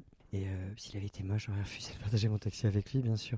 Et donc voilà, mais bon, comme il était pas mal, voilà, forcément, quelle tristesse en même temps. Et donc euh, on est on est retourné, nana, et arrivé euh, pas loin de chez moi, il me dit bah vas-y, je descends là, puis on va boire un petit dernier verre, etc. On a été dans un bar boire un coup, puis après on est monté chez moi. Et puis à un moment, il m'a demandé, bah, tiens, je, nous sers un verre. J'avais une bouteille de vin blanc dans le frigo. C'est lui qui m'a dit, bah, je vais nous servir un verre, etc. il a mis du GHB dans le verre. J'ai eu un espèce de trou noir total. Puis alcool et GHB, ça peut être extrêmement dangereux. Mhm. Euh, voilà. Alors, c'était peut-être du GHB en même temps, j'en sais rien. Et en fait, je me suis, j'ai souvenir à un moment de lui avoir dit, oula, j'ai la tête qui tourne un peu, etc. Je vais, je vais me poser sur le canapé. Euh, moi, j'étais sur le grand canapé, lui était sur le petit en face, et, il devait être, je sais pas, 3-4 heures du matin. Et la chose d'après, je me souviens, il était 7 heures du mat, il y avait plus de. Alors, j'étais complètement habillé, il n'y a pas eu de souci à ce niveau-là, il n'y a pas eu de rapport non consenti ni rien. En revanche, il n'y avait plus de. Un MacBook Pro à l'époque est parti, mhm. j'avais une. Merde, comment on Tu sais, les petites tablettes là euh, Un iPad Ouais, un iPad. Et deux, trois autres trucs comme ça. Bon, il est pas reparti avec le frigo et le micro-ondes sous le bras, mais, mais voilà. et euh, donc, du coup, faire attention à ça. Mais c'est le seul truc un peu relou. Sinon, franchement. C'est que du matériel finalement. C'est que du matériel. Pas... Ce qui m'a le plus gêné, c'est de savoir que le mec est resté chez moi je ne sais pas combien de temps. Il est peut-être resté 20 minutes, il est peut-être resté 2 heures à faire je ne sais quoi. Rien n'avait bougé, rien n'avait été touché, tout était nickel. Mais euh, voilà. Ouais, c'est très perturbant. Ouais, ça l'était. J'ai été hyper mal pendant plusieurs jours, c'était compliqué. Euh... Maintenant, on peut plus te servir un verre sans que tu regardes. Ah maintenant, je ramènerai pas un mec que j'ai rencontré dans la rue, euh, tu vois, un peu déjà un peu éméché. Je t'ai pas éméché, mais ça s'est fait tellement naturellement. Le mec a su dire les bonnes choses au bon moment, ça me semblait. Puis on est dans le marais, tu mmh. fois on a l'impression que, putain, si même dans le marais, on peut plus lâcher, enfin, être un peu en confiance et se dire que ça devient compliqué. Puisqu'on doit faire gaffe tout le temps ailleurs, euh, quand on se tient la main, quand on a des signes d'affection dans la rue, le métro et tout, si même dans le marais, on peut plus être un peu euh, tranquille. Voilà, et pour en finir sur le truc, des applis et des rencontres comme ça, très furtives et très rapides, parce que des mecs qui te demandent de les attendre à poil, limite à quatre pattes, ça arrive beaucoup. Hein. C'est pas tous les mecs qui sont comme ça non plus, mais ça arrive beaucoup. Moi, c'est pas ma cas, mais en fait, à un moment, je me suis dit, oh, je suis en train d'abîmer tout ça. Le rapport sexuel devient automatique, mécanique. Il y, a, du plaisir, mais ça devient un plaisir un peu. Euh, oui, il y a une forme de dépendance, ça devient un plaisir un peu répétitif, c'est un peu toujours la même chose, les mêmes trucs, les mêmes bidules. Je me revoyais un peu vivre des rapports sexuels en boucle. Donc à un moment, j'ai arrêté les applis, puis pour, des raisons éthiques aussi que je t'ai exposé avant. Et puis voilà, et puis ça calme un peu le jeu de fait, parce que quand tu es homo à Paris, tu vas pas dans le marais, que tu pas sur les applis, et que tu n'as pas 22 ans, que ça joue aussi l'âge, hein, je pense, à 40 pieds, j'étais moins jeune. Enfin, pour le milieu homo, 40 ans, c'est comme 70 ans en fait. Donc ça devient plus compliqué. Puis moi, je suis pas dans les critères, je suis pas grand, super musclé, machin, avec des cheveux longs, tout ça, tout ça. Parce que, chers éditeurs, je n'ai pas de cheveux. C'est le mythe numéro 2. Je rase mes cheveux. Et voilà. Et en fait, euh, Ouais, je pense qu'à un moment, quand bah, tu comment tu rencontres. Ouais, il y a des applis un peu sérieuses. Je l'ai fait quelques fois. Je trouve ça chiant. Je me fais chier. Les mecs, ils se pointent tous. Ils sont tous comptables, 45 piges avec des chemises. Ils sont chiants. on n'a rien contre les comptables. Hein. On n'a rien du tout contre les comptables, chers auditeurs. Des gens très Nous aimons les comptables. Mais ce que je veux dire, c'est qu'ils soient comptables ou autre chose, on s'en fout. Ils pourraient être. Ils sont chiants. Enfin, c'est un peu. Et puis. un peu tiède, comme tu dis. Ouais. Et tu vois, tu sens chez ces mecs-là chose que j'ai peut-être moi aussi des fois, mais vraiment, il faut qu'on se mette en couple. Vraiment, je vais être mhm. en couple. Je suis sur une appli de rencontre sérieuse. Je paye 70 euros par mois. En, je sais pas, je sais pas c'est quoi les modalités, mais je veux un truc sérieux. Et c'est drôle parce que tu parlais juste avant que tu avais peut-être envie de ça pour. Euh, ouais, je passerai juste pas par ces applis, mais euh, quand je vais rencontrer un mec dans un bar, dans la vraie vie, dans la rue ou je ne sais où, mais euh, ouais, non, là je suis en train de revenir à un truc un peu plus. Euh, j'avais lu une fois dans un article que des femmes en Afrique se faisaient recoudre le vagin et n'avaient pas de rapport sexuel pendant un an et se revirginisaient un petit peu. Et je crois, Anne-Laure, que je suis dans un processus de revirginisation. Euh, et puis j'ai envie de reconnecter, j'ai envie de. Ouais, retrouver le truc des, odeurs, retrouver les trucs de la séduction, retrouver les trucs mm. du toucher, du. Oui, la découverte de l'autre, du corps, etc. Et tu peux pas avoir ça quand le mec te saute dessus en arrivant chez toi et que ça dure 25 minutes, montre en main, ça, et que tu multiplies les partenaires. Euh, non, en même temps, tu peux, parce que moi je l'ai mis en plus un truc de 15 partenaires par jour, tu peux revivre ça à chaque fois, mais donc voilà. Euh, tu avais parlé de SM tout à l'heure. Euh, j'ai rencontré un mec qui, euh, bon, pour le coup, il sera peut-être un jour amené à écouter ce truc-là. Je vais rester pas du tout nominatif. Je vais donner le moins d'éléments possibles qui puissent le, qui puissent l'identifier. Euh, en fait, on, on s'est rencontrés sur un site à la base, on s'est revus en soirée. Et en fait, quand on a commencé une relation un peu à distance, parce qu'il était à l'étranger au début, puis il est rentré en. Enfin, alors ça commençait par des objets. Euh, des jeux de soumission, domination. Donc dans les objets, il y avait un peu bah, des, menottes, des fouets, enfin j'en parlais tout à l'heure, cravages, des choses comme ça. Et puis après, au fur et à mesure, on a été un peu. Alors au départ, ça commence par des petits jeux de soumission, domination. Moi, j'étais quand même beaucoup soumis et lui plus domi. Et. Mais ça commençait par des choses très très soft. Appréhender les objets, voir comment tu les amènes. Alors, au départ, tu les poses juste, tu vois, dans un coin de la pièce et c'est juste la présence d'un. Et puis euh, tu joues un peu avec ça. Ça peut être très. Sensoriel? Ouais, érotique et sexy, et mhm. excitant. Tu vois, quand quelqu'un va te caresser le dos avec le bout d'un fouet ou ce genre de choses. On parle des petits fouets à passage du désir, on parle pas des, gros trucs énormes non plus. Mais moi, j'ai toujours été. Là, par contre, j'aime pas le tiède, mais j'ai jamais été voulu, aller trop loin dans le SM pour le coup. Euh, par peur de la douleur? Non, par peur d'aller trop loin et de pas pouvoir revenir. C'est à mhm. un moment de plus avoir de plaisir avec des choses un peu plus simples. Ouais que, parfois les gens se caresses, des choses comme ça. Ouais, mhm. c'est vrai qu'à un moment tu vas tellement loin. Déjà là, j'ai vu, ça a été compliqué de revenir à une sexualité plus normée, parce que j'aime pas le mot normal. Et du coup, euh, mais euh, ouais, au fur et ça s'est vraiment construit pendant peut-être un an, un an et demi. Ça a été euh, par étapes, etc.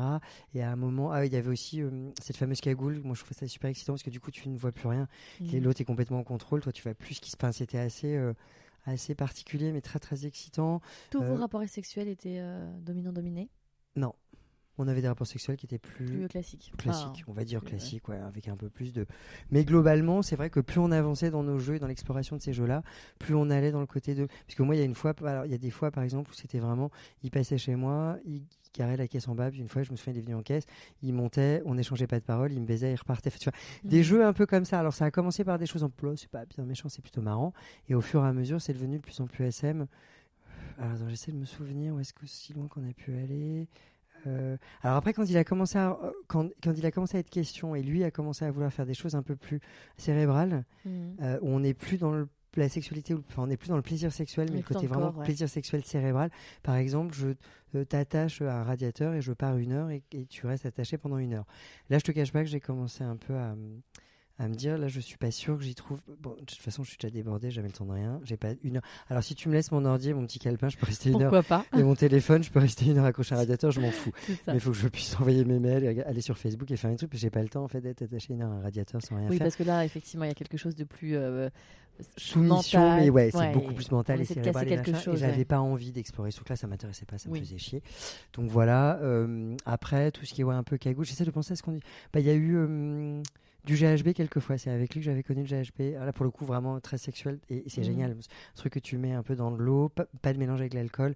C'est très désinhibant. Un monte à une espèce de montée, c'est comme 40 coupes de champagne d'un coup. Enfin, tu vois, c'est vraiment un truc euh, gros, gros truc de chaleur. Et puis t'es très excité. Et après, tu peux, tu peux, tu peux baiser pendant 3-4 heures et tu as l'impression que ça dure un quart d'heure. Enfin, Mhm. puis après, ça redescend d'un coup. Il faut vraiment bien doser, etc. Mais ça redescend d'un coup. Puis après, tu, tu, tu manges et tu vas te coucher. On n'en parle plus. Mais ça a vraiment permis d'explorer des choses. Bon, il y avait des godes, évidemment. Enfin, évidemment, je sais pas, il y avait des godes. Euh, Il y avait euh, euh, des plugs anneaux. Il y avait euh, donc des petits jeux, des petits, des petits accessoires, machin que je chopais au passage du désir à l'époque. Euh, voilà. euh, Ce n'est pas et, un placement de produit. et voilà, et du coup, fais confiance à la personne. Tu te lâches un peu plus, tu t'en re... bah, quand t'es avec une cagoule et les, et les bras attachés ou les yeux bandés, même sans la cagoule, hein, ou baïonnés ou machin, ça peut être vachement excitant. Il y avait du poppers aussi à un Mhm. moment pas mal, etc., etc. Et c'était vachement euh, chaud. On préparait un petit peu nos petits scénarios par SMS ou par machin. Oui, il y a ça aussi. Il y a, il y a la montée euh, du scénario Ouais. euh, par écrit, etc. Une fois, il avait trouvé un partenaire sexuel qui était passé chez moi. C'est lui qui l'avait choisi et sélectionné. Il était passé chez moi. Alors, j'avais validé quand même le, le mec avant. Mais c'était On a vache- compris, pas de moche. Non, pas de moche. Euh, c'était euh, c'était euh, vachement excitant. Et c'était... il, il vous a regardé Non, il n'était pas là. Il Ah, était à l'étranger à l'époque. D'accord. Il était à l'étranger, comme on était. Moi, j'avais été le rejoindre un petit peu à l'étranger. Comme Donc, on son était... casting est passé.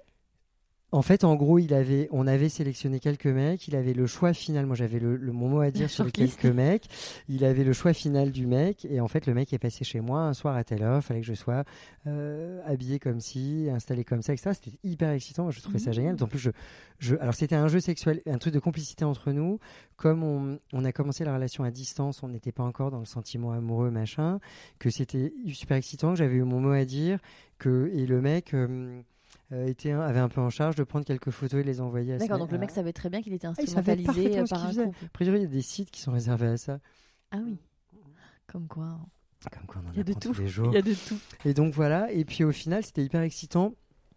Et euh, je te dis, après, quand moi j'avais été le voir à l'étranger, on avait fait des petits trucs, mais bon, c'était un pays pas très très gay friendly, donc il fallait rester super Mhm. discret. Et euh, voilà, et après, euh, quand il est rentré en France, petit à petit, on a amené des trucs. Et moi, ça, reste d'un point de vue intensité, délire, etc. Des, jeux un peu SM, euh, sous GHB, avec quelques accessoires, etc. C'est vachement, j'ai trouvé ça hyper excitant. Tu te lâches complètement. En fait, t'es moins dans. Déjà, t'es pas dans le verbal. Jamais été trop, trop. euh, on est dans, je trouve, dans des vies qui sont extrêmement exceedingly euh, verbales. Tout le temps, faut parler, faut verbaliser, faut dire machin. Et en fait, je pense que parfois. euh, Là, c'est le corps qui parle. Ouais, exactement. On est plus dans l'intellect, c'est le corps qui parle. Et puis le pieu, des fois, c'est un des rares endroits où tu peux juste euh, fermer ta gueule et t'adonner à ton plaisir, à celui de l'autre, en fait, sans verbaliser quoi que ce soit. La complexité, ça a été que quand je suis revenu, on s'est séparés, la séparation était douloureuse, mais quand on est, je suis revenu à une sexualité euh, tout court, pour commencer, enfin quand je suis revenu à une sexualité, parce que j'ai pas baisé plusieurs mois après ça, ça m'a un peu coupé la chic, euh, et ben euh, ça a été compliqué de revenir à un truc plus plus soft, moins de jeux sexuels, moins de... puis moins de complicité aussi. Et parce que la c'est pas quelque chose que toi, t'aimerais amener euh, par toi? Le SM Mhm. Dans une future Hmm. relation? Euh, là, j'ai repris contact avec un. Enfin, il a repris contact avec moi, en l'occurrence, un ex qui est sur Nantes, c'est pas à côté. Et on n'a jamais été trop là-dedans. J'ai l'impression que lui est parti un peu là-dedans à un moment. Alors, il faudrait que je vois jusqu'à quel point il va, parce que Mhm. euh, c'est pour me retrouver attaché à un pont, euh, sur un pont à Nantes pendant suspendu, 48 heures, ou euh, suspendu Avec des par un crochet de boucherie. Ouais, ça va aller. ça va Par mes petits piercings, parce que chers auditeurs, j'ai des piercings au téton, on peut le dire. Et voilà. te dévoiles. euh, mais du coup, l'amener moi-même, ouais, ça pourrait être. Alors c'est marrant parce que comme moi, je vais plus être dans le rôle du soumis, j'ai l'impression que c'est plus au mec qui Ouais. est domi de l'amener. Mais en même Mais temps, dans enfin, un rapport SM, je me suis rendu compte. Alors, je me suis rendu compte que c'est finalement le soumis qui a beaucoup plus le pouvoir. Exactement, ce que Ouais. j'allais te dire. Moi, j'ai lu beaucoup d'ouvrages sur le sujet. et souvent, c'est le soumis qui a le, qui a le plus de pouvoir. Ouais, ouais. Complètement. Donc peut-être qu'effectivement. euh, Sans en avoir l'air, c'est quand même lui qui gère le truc et c'est une réflexion très intéressante. Ce sera peut-être plus à moi de l'amener. Là, j'en suis dans une, un truc où à 40 piges, je me dis que j'aimerais euh, alors, c'est pas être plus épanoui parce que je pense être relativement épanoui sexuellement, mais j'aimerais amener plus de choses aussi. Je trouve que, quelle que soit la sexualité, quelle que soit l'orientation sexuelle, les désirs, les délires, les... tout ça, je trouve que tant que c'est fait de manière saine, que c'est assumé, que tu y prends ton pied et qu'il n'y a pas de tabou par rapport à ça, qu'il n'y a pas de honte par rapport à ça. Parce que finalement, des fois, vouloir se faire euh, ligoter, cagouler, euh, euh, c'est génial. Et puis des fois, vouloir un truc un peu massage et, et petits bisous, c'est génial aussi. Puis des fois, vouloir carrément d'autres choses. Enfin, J'avais fait une démonia une fois, je ne sais pas si tu connais les démonias, qui sont des soirées assez hardcore, SM, etc. Mais alors, ça remonte à bien longtemps et c'est les soirées hétéro. J'y avais été puisque c'était à la machine du Moulin Rouge. J'ai mhm. un pote qui bosse là-bas. Et en fait, moi j'ai halluciné total. C'était mais vraiment, des mecs qui viennent te voir, ou des meufs même d'ailleurs, qui veulent que tu leur fasses mal, que tu les frappes, que tu machin. Moi, ça, c'est un truc que j'ai pas forcément envie d'explorer. Jamais été dans le truc violent, pas, pas, de sang, pas de douleur, pas de sang, pas de choses comme ça. La limite, souvent, c'est le sang. Hein. Ouais, sang et scato, scat, tout ce qui est scatophile, enfin, tu vois. Euh, voilà, euh, moi, c'est clairement mes limites, mais même avant le sang et, les, les, délires scat, euh, même la douleur, ça m'intéresse pas particulièrement. Je veux dire, c'est pas un petit coup de fouet quand t'as un mini fouet euh, mm. qui fait 10 cm ou 15 cm, c'est pas ça qui fait mal. En fait, c'est plus du, c'est du ce qui fait vraiment mal, c'est des coups de ceinture, par exemple, j'imagine. Moi, jamais ah, voulu aller là-dedans. Il y a plein de euh. choses. Mais euh, les coups, même les coups, il y a des mecs qui sont vachement, ou des mm-hmm. meufs hein, qui sont dans les coups, coups de poing, coups de machin, on sait jamais. Une fois, un mec était parti. Alors, j'ai eu l'impression qu'il commençait à mettre un peu des coups au niveau du torse, etc., qu'il était parti sur un truc plus, tu vois. Un, peu plus rude. Mais je, rapidement, j'ai dit, mais qu'est-ce que vous faites, monsieur? Ça va pas du tout cette histoire. Donc euh, voilà, et euh, du coup, ouais, non, soit, bon, au début, je me disais, tiens, après tout, bah, reste open, on verra. Puis quand, ça a, quand il a commencé à frapper un peu plus fort, parce que du coup, bah, dit mot consent. Donc quand il a commencé à frapper un peu plus fort, je me suis dit, non, en fait, ça fait mal, j'ai pas du tout envie de ça. Non, non, ça m'intéresse pas. Par contre, le, les jeux de soumission, le, le, la posture, euh, les, bah, le, fait d'être parfois ligoté ou de ligoter aussi, parce que je peux mhm. ligoter aussi, ça m'est arrivé, ou de, mm, de mener le jeu, ou des fois de prendre l'homme. L'homme peut te prendre comme un objet sexuel, mais tu peux le prendre aussi comme un, mhm. objet sexuel. Enfin, quand il est attaché, qu'il est baïonné et machin, il se réduit un peu à une bite quand t'es es mhm. quand es deux mecs et que t'es passif, etc. ça, ça peut être marrant aussi. Euh, on arrive de... à demain, parce qu'on a parlé beaucoup de de, but. Moi, j'ai une question de euh, vraiment euh, d'hétéro euh, un peu premier degré, mais il y a le grand fantasme des backrooms dans les clubs gays. Moi, je l'ai fait. Enfin, Alors, j'ai pas participé. Parce que quand t'es une nana, moi j'accompagnais pas mal de potes en, club qui étaient plutôt open. et quand tu veux descendre, on te dit non. Non, tu peux pas. Et c'est un peu comme les enfants, t'as envie de voir, mais tu sais pas et tu peux pas. Écoute, tu vois rien, même quand t'es un mec, tu descends parce que c'est super sombre. C'est ça. Euh, moi, je suis rentré. Alors, la première fois que j'ai été une fois au dépôt, là pour le coup, il fallait que je sois un peu bourré. J'y étais avec un pote, je lui ai dit par contre, faut que je boive parce que voilà, je peux pas y aller comme ça. Moi, je trouvais ça un peu glauque, pour être très franc. Donc, les backrooms, c'est quoi exactement? Bah, Les backrooms, c'est des grands couloirs avec des pièces à droite, à gauche, au bout, etc. Donc, dans les trucs les plus hardcore, tu vas carrément avoir, tu as des, des, plans euros, tu vois, où les, mhm. bon, j'ai déjà vu une fois un mec dans une baignoire, la baignoire se faisait remplir de pisse par les mecs qui venaient pisser, donc c'est, on est vraiment dans le hardcore. Mhm. Des trucs plus soft, des glory holes, c'est où tu as des trous au niveau des murs et, tu as des bites qui dépassent. Moi, je trouvais ça très très drôle. Je ne l'ai pas fait, j'ai pas sucé les bites d'un côté et j'ai pas été mettre ma bite de l'autre, mais je trouvais ça marrant. Je me disais, à, regarder, tiens, ils ont fait des trous pour accrocher les sacs et en fait, pas du tout, tu as des pénis qui arrivent un peu partout. C'est la guerre des pénis, donc c'était drôle. Et voilà, euh, tu as des trucs, bah, tu as des cabines où tu peux aller baiser à 2, à 3, à 4, des slings aussi, tu sais, où les mecs sont assis, un peu les, tu vois, les, jambes un peu comme ça, vous ne verrez pas, chers auditeurs, et qui se font donc doigter ou fister. Euh, moi, le fils, c'est pareil. Hein. gynécologique. Hein. En quelque sorte, c'est exactement ça. Et voilà, après, moi, le fils, c'est pareil, c'est un truc qui me fascine et, m'attire. Enfin, il y a fascination et, et, mm. attrait et rejet en même temps, tu vois. Je trouve ça. Euh, euh, ouais, je y a une performance physique quand même. Hein. En fait, quand je bossais au passage du désir, je me souviens de plusieurs clients qui m'ont parlé, hommes, femmes, hétéros, homosexuels, etc., qui m'ont parlé d'une renaissance en parlant du fils. La première, et c'est un terme qui est revenu quatre fois. Des gens qui ne se connaissaient pas, qui étaient déconnectés, et tous ont utilisé ce terme de renaissance. Je le ferai peut-être jamais, hein, tu vois. Je... Mhm. Mais voilà, et puis après, faut après. Le faire en confiance. Hein. Ah mais carrément, puis il faut faire hyper gaffe. Puis tu sais pas un soir, tu dis où ce soir je me fais fister, il faut de la préparation, surtout quand c'est Fistanal, la nuit, c'est quand même moins, moins, ah tu vois, enfin, c'est moins fait quand même pour ça que, qu'un vagin. Parce qu'on, c'est pas là que sortent les enfants, alors. Oui. Les chers auditeurs, je vous l'apprends ce soir. Et voilà, et la nuit, c'est quand même autre chose, donc il faut plus préparer le truc. Euh, voilà, moi, me faire doiter, j'aime bien, tu vois. Doiter, je peux aimer aussi, mais après, euh, non, le, le, faut être en confiance, puis il faut faire gaffe, parce qu'il y a des mecs qui vont jusqu'au coude. C'est ça, il faut le faire bref. Ok, bon. Donc, les backrooms, c'est, ça reste, c'est, beaucoup de, c'est très sombre, il y a très peu de lumière, c'est extrêmement excitant, tu, tu, tu te bases sur tes, la vue, enfin tu l'as vu non parce que tu vois plus grand chose, mais sur tes sens? Euh, ouais, les sens, enfin t'es plus sur, t'es plus sur le, le c'est un espèce de truc très, très instinctif, un peu animal. Tu vas au bruit, tu vas au, à l'instinct, tu vas au... Et c'est un côté hyper excitant. Euh, moi, j'ai été dans une cabine avec un mec que j'avais rencontré au bar du dépôt. Et on a fini par, euh, par euh, aller dans une cabine. Et c'était hyper bien, hyper excitant. Sauf que le mec, en fait, à un moment, m'a baissé mon fut et j'en bouffé le cul pendant 20 minutes. Et je me disais, c'est quand même génial. Mais c'est long. 20 minutes.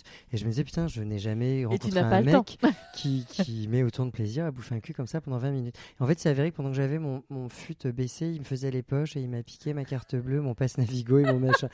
Et donc après, je suis reparti du dépôt. Moi, j'habite pas très loin, euh, après Répu. Donc j'ai rien calculé.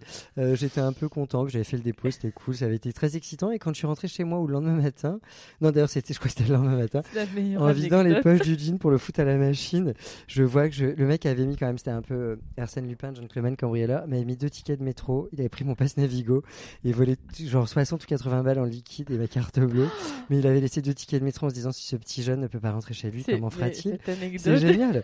Donc du coup, je me suis retrouvé à appeler, euh, faire opposition à la carte bleue, quel est le dernier endroit où vous avez vu votre carte, ou utilisé votre carte bleue? Au dépôt, madame, est-ce que vous connaissez? C'était drôle. Et du coup, voilà, je l'ai vu comme un signe, je me suis dit en fait, je crois que j'ai quand même eu besoin d'être bourré pour aller au dépôt. Donc c'est qu'a priori, je n'étais pas 1000% à l'aise dès le départ. Et je crois que c'est pas trop le genre de truc fait pour moi. J'ai refait une fois dans le cadre d'une action, une fois ou deux d'une action avec aide, des actions de dépistage et de réduction des risques, euh, le Sun City, qui est un sauna. On n'est pas autorisé évidemment à aller euh, là, où ça baisse, tu vois, dans les backrooms, mais on voit un peu les mecs passer et tout. Ouais, c'est un côté excitant, mais ouais, ça reste de la grosse consommation de sexe. Euh, voilà quoi. Euh, les lieux de rencontre extérieures aussi, si, on va finir là-dessus, mais c'est vachement ah, excitant aussi. C'est-à-dire bah, Les bois. Euh, ah c'est vrai que dans toutes les petites villes, euh, il y a toujours le bois ou en sortie de ville le parking, etc. Et c'est un peu la légende urbaine. Quand tu passes en voiture, on dit ah ouais, c'est là où se retrouvent les homos, etc. C'est que moi une fois, je rentrais d'une soirée à sur l'île Saint-Louis en traversant un des ponts, je ne mhm. sais plus lequel, qui part de l'île Saint-Louis. J'avais croisé un mec sur le pont et nos regards se sont croisés. C'était pas le pont neuf, c'était un beaucoup plus celui qui mène vers le boulevard euh, Henri IV, qui t'amène ensuite vers Bastille. Je me souviens plus du, du truc. Bon, bref. Pont Marie Non, c'est pas celui-là. Non, le pont Marie, c'est plus vers là-haut. non, si, c'est peut-être le pont Marie, t'as raison. Bon, bref. Et en gros, le mec, nos regards sont croisés. Je Et puis, on, s'est croisés. Puis, je me suis retourné, il s'est retourné. Je me suis retrouvé assez très bref. Et en fait, à un moment, bah, il s'est arrêté. Je me suis arrêté. On a fait marche arrière. On s'est. Euh, voilà, on a papoté un petit peu. Puis après, on a été sous les ponts. Tout c'était hyper excitant. Ouais. Ok. Ouais. Oui, mais c'était spontané. Ça, c'était vraiment. C'est complètement euh, spontané. Voilà, t'es pas allé sur le lieu. Oui, J'ai pas été sur le lieu dans l'idée de consommer. Ça, par contre, tu vois, je. Ouais, même tout ce qui est boîte Boulogne, machin. En fait, je connais tous ces endroits, plus euh, via aide et les actions qu'on y fait, tu vois, avec les travailleurs et travailleuses du sexe euh, euh, au bois de Boulogne, tout ça. Mais je le fais pas moi en tant que consommateur. Moi, je, je suis pas très très à l'aise. Je crois que je suis pas très exhibe de toute façon. J'aime bien, j'aime pas le tiède, j'aime bien me lâcher, j'aime bien aller vers des choses, explorer des choses, etc. Mais je reviens à ce que je disais, ouais, plus dans une intimité, à deux. Parce que je sais qu'on en est trop, je sais plus donner de la tête ou. Avant de parler de ton futur et de ce que tu te souhaites, euh, qu'est-ce qu'un bon coup pour toi? ce serait pas répondre à cette question. Je ne pourrais pas répondre à cette question. Je crois qu'un bon coup pour moi, c'est une bonne alchimie des corps. C'est un mec qui s'est embrassé déjà avant tout. C'est un mec qui sait te séduire aussi avant même de t'embrasser. Parce qu'il est smart, intelligent, euh, tolérant, ouvert et voilà. Et qu'il est beau. Euh, c'est un mec qui embrasse bien. C'est un mec qui, qui sait caresser, c'est une alchimie des corps, c'est un moment tu lâches l'intellect et c'est les corps qui parlent, c'est c'est fluide, ça se passe bien, c'est sa manière de caresser, de déshabiller, de c'est un mec qui prend le temps. Un bon coup, c'est un mec qui qui qui est à l'écoute de ton corps, c'est un mec dont tu es à l'écoute du corps, c'est mais je veux dire, j'ai connu des mecs avec des, des gros pénis et c'était douloureux, des mecs avec des petits pénis, j'ai eu des orgasmes de ouf. Euh, des mecs. Euh, ouais, pour moi, un bon coup, c'est un mec tactile qui prend le temps. Mais je crois que c'est vraiment une question d'alchimie. Il y a des fois, tu sais, ça colle. La manière dont le mec embrasse, dont on s'embrasse, la manière dont on se caresse, la manière dont ça se passe, etc. Tu sais que. Et des fois, tu as vraiment l'impression que ça va être ouf parce que le mec est tout à fait euh, ce que t'aimes. Alors, je parle pas d'un bon coup, mais physiquement, il va être dans tes critères un peu de beauté. Moi, j'aime bien les mecs un peu métissés ou rebeux ou pas rebeux, on s'en fout. Mais bref. Et pas métissé, mais en tout cas, euh, je, je, suis pas très attiré par le type suédois, tu vois. Comme tu l'es. comme je le suis, exactement. Ça. Et du coup, voilà, et peut-être plus par, par, par mon contraire. Et des fois, tu as l'impression que ça va coller complètement. En fait, pas du tout. Le mec est trop brut, et trop rapide, et trop. Ça va pas. Mhm. Et voilà, alors qu'il y a des fois, et c'est assez étonnant, parce que c'est là où d'ailleurs il y a eu le, des, des, fois où, là où il y a eu le moins de pression, où je vais pas forcément trouver le mec beau mais charmant, sexy, mais il est pas, je le trouve pas beau à tomber par terre. Euh, et euh, et euh, finalement, bah, le moins d'attente. courant passe bien. Je crois qu'il y a moins d'attente, il y a moins de pression, surtout Mhm. dans ce de vouloir plaire. En fait, c'est plus fluide. Le, le, le- la- tu lâches plus vite la tête pour rentrer dans le corps et c'est hyper bien. Euh, on va parler de demain. Qu'est-ce que tu te souhaites comme vie sexuelle? Comment tu la vois? Est-ce que euh, euh, la sexualité gardera une place importante pour toi Parfois, je me dis que je vais. Moi, je pense que je, vais rencontrer sur le tard un mec avec qui je vais rester longtemps, peut-être même finir, mes jours. Euh, ça, je le pense assez. Alors, je sais pas, c'est c'est basé sur rien, mais j'ai une forme d'intuition là-dessus. Euh, parce qu'encore aujourd'hui, j'ai quand même un petit peu de mal, même si je dis que je vais essayer de rencontrer un mec, mais ça veut pas dire finir mes jours avec à 40 piges, tu vois, ça veut, ça veut peut-être être une histoire d'un an, deux ans, cinq ans, dix ans, on s'en fout. Faire un bout de chemin avec quelqu'un, ça veut peut-être pas dire finir mes jours avec. Moi, je pense que je me verrais bien finir mes jours avec quelqu'un. Je ne sais pas si la sexualité aura une place encore très importante. En fait, je sais même pas s'il y aura. en fait, je sais pas. Sincèrement, je je suis pas euh, voyant et j'ai beaucoup de mal à me projeter aussi loin. Mais je me demande s'il n'y aura pas une forme de. De, de- s'il n'y a pas d'autres choses au pluriel qui viendront un peu remplacer à, à partir. Alors, peut-être pas à 60 piges non plus, mais 70 ou 80. Quand tu commences à faire, faire partie des vieux, tu vois, à 80 ans, tu commences à être une, une Mhm. personne âgée. Euh, je sais pas s'il n'y a pas d'autres choses, autres choses au pluriel qui viendront remplacer la sexualité. Euh, si la tendresse, si. En fait, tout ce que j'ai peu eu, parce que j'ai eu finalement beaucoup plus mis bout à bout de, de, ra- de relations sexuelles, de rapports sexuels que de vraies relations amoureuses, même si on a eu quelques-unes. Et qu'en fait, il y aura eu beaucoup de, de, de tout ça, de, de, sexe et de sexualité, de rapports et d'expérience et d'exploration de choses. Du coup, peut-être que j'aurais envie d'aller explorer, euh, dans un âge où la libido sera peut-être aussi moins Mhm. importante, d'aller explorer des choses plus. euh, le partage, la tendresse, les. Parce que moi aussi, des fois, quand j'y pense, ce que je trouve hyper sexy, hyper attirant, ça peut être euh, les deux l'hiver sur un canapé sous un plaid, chacun avec son bouquin et, et euh, un feu de cheminée. Bon, j'ai pas de cheminée, mais bref. Et puis voilà, écouter une petite musique sympa, et t'es un peu cosy, et c'est bien. Et ça, je trouve ça hyper cool aussi. Mhm. Et là, aujourd'hui, ça m'attire beaucoup plus. En tout cas, ça me parle beaucoup plus que le mec qui se pointe et qui sort sa bite direct. Et On est sur euh, deux ambiances. on est sur deux ambiances très différentes. Voilà, mais après, si n'empêche pas qu'à un moment, quand t'es cosy sous ton plaid avec ton bouquin, tu peux poser chacun pose son bouquin, et puis chacun sort sa bite, et c'est parti. Je sais pas si je serais vraiment euh, 20 ans, peut-être 30 ans, je pense pas. Je pense que je, je pense que je, je serais plus aussi sexuel. Je me vois très bien, comme je suis quelqu'un d'un peu tranché aussi, à un moment dire bon bah ok, j'ai fait explorer ce que j'avais envie de faire explorer. Des fantasmes sont pas infinis. À un moment, j'en ai exploré plein, j'en ai encore beaucoup à explorer, mais voilà. Et à un moment, euh, peut-être passer un petit peu à autre chose. Mhm. Ouais. Je alors ça veut pas dire plus jamais de sexe, jamais, mais en tout cas, non, je pense pas, en fait, pour répondre à ta question, dans 30 ans, je serai encore aussi sexuel et avec une sexualité aussi open, etc. Maintenant, je sais pas, je vais rencontrer un mec qui aura 20 ans de moins qui lui aura des gros besoins et qui, et qui, et qui me gardera dans une espèce de, de libido et de rythme un peu, tu vois. Maintenant, euh, ouais, j'ai toujours eu ce truc, je sais pas, moi je pense que dans une dizaine d'années, je vais rencontrer un mec. Euh, qui s'appellera Mathieu, qui sera graphiste et qui aura plein de labradors. Et en fait, on, ira euh, voilà, vivre, je ne sais où, vers, tu vois, loin de Paris, dans le Luberon. Je pense j'adore le Luberon. Et on, on vivra avec nos chiens et, et nos trucs, tu vois. Ah, je te le souhaite. Ouais, moi aussi, je me le souhaite. mais voilà, mais en tout cas, ouais, et je. On conclut là-dessus. Alors justement, on va Ouais. conclure. Tu vas me, me dire le- les, les mots de la fin. Qu'est-ce que tu as envie de dire? Euh, Alors, au-delà d'être qui on est, parce que de toute façon, on est qui on est, et ça sert à rien de, de, vouloir euh, brider ou brimer qui on est. On est tous là pour une raison, on a tous une raison d'être et d'exister. on Et en fait, on a tous des trucs de ouf à apporter. Il faut arrêter avec ce côté, euh, la norme, euh, le truc hétéronormé, le truc, les, homos qui veulent être comme des couples hétéros et les hétéros qui veulent être comme papa. Enfin, papa, maman, soit ce que tu as envie d'être, et puis soit toi, et puis arrête de te faire chier. Euh, ça, c'est important. Et dans la sexualité, explore ce que tu as envie d'explorer. Si ton truc, ou effectivement, se retrouver ligoté et, et- cagoulé, machin, n'est peut-être pas forcément ce que la société attendrait de nous, ou la société judéo-chrétienne, etc. Mais en vrai, si toi ça t'attire et que ça te fait du bien et que c'est vécu sainement et qu'on est dans un consentement éclairé de la part des deux, des deux ou trois ou quatre ou 16 participants, etc., euh, bah fais-le et vis-le et assume-le. Si ça te plaît, tu refais. Ça te plaît pas, tu t'auras fait et puis tu, sais, sauras que ça te plaît pas. Donc je dirais aux gens, si les gens n'ont pas envie d'explorer au-delà de la position du missionnaire ou du machin, bah, ils explorent pas. Maintenant, si des gens ont envie de, de, choses un peu plus euh, moins normées ou et puis des choses carrément plus euh, SM, BDSM, etc. Explore ton truc, vis ton truc. La sexualité, ça peut pas être un truc politiquement correct où tout le monde s'emmerde un peu. Et euh, ouais, vraiment vivez vos trucs. Moi, j'ai vu à 7 ans au passage du désir à quel point les gens sont brimés dans leur sexualité, à quel point, enfin, je veux dire, des meufs ou des mecs qui se pointent et qui te disent à toi alors qu'ils des vendeurs et qui connaissent depuis trois minutes des choses qu'ils n'ont jamais dit à leur partenaire. Je me souviens de cette petite anecdote d'un mec qui s'était mis à pleurer une fois et, et du coup on discutait etc. Et puis j'arrivais pas à savoir si le mec, le mec n'arrivait pas à me dire sa femme était clitoridienne, clitoridienne vaginale.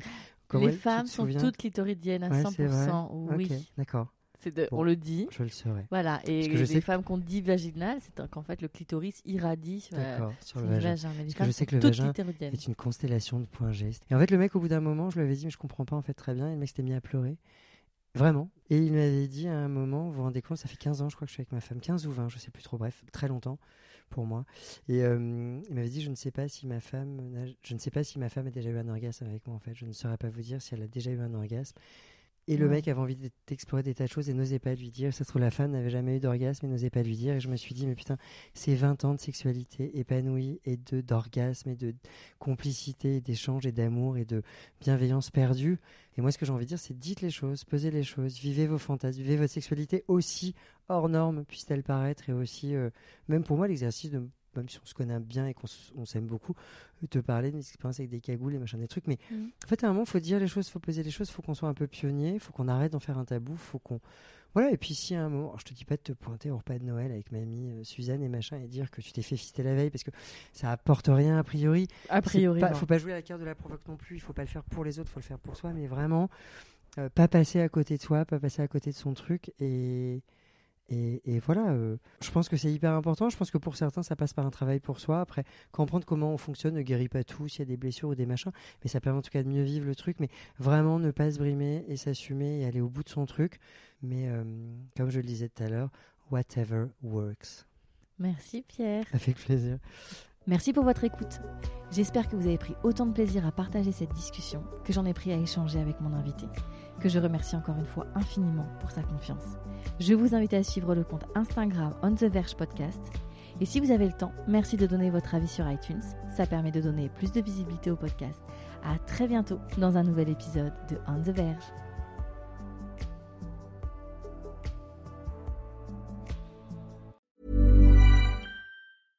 Hey, it's Paige DeSorbo from Giggly Squad. High quality fashion without the price tag. Say hello to Quince. I'm snagging high-end essentials like cozy cashmere sweaters, sleek leather jackets, fine jewelry, and so much more. With Quince being 50 to 80% less than similar brands. And they partner with factories that prioritize safe, ethical, and responsible manufacturing. I love that. Luxury quality within reach. Go to quince.com slash style to get free shipping and 365 day returns on your next order. Quince.com slash style.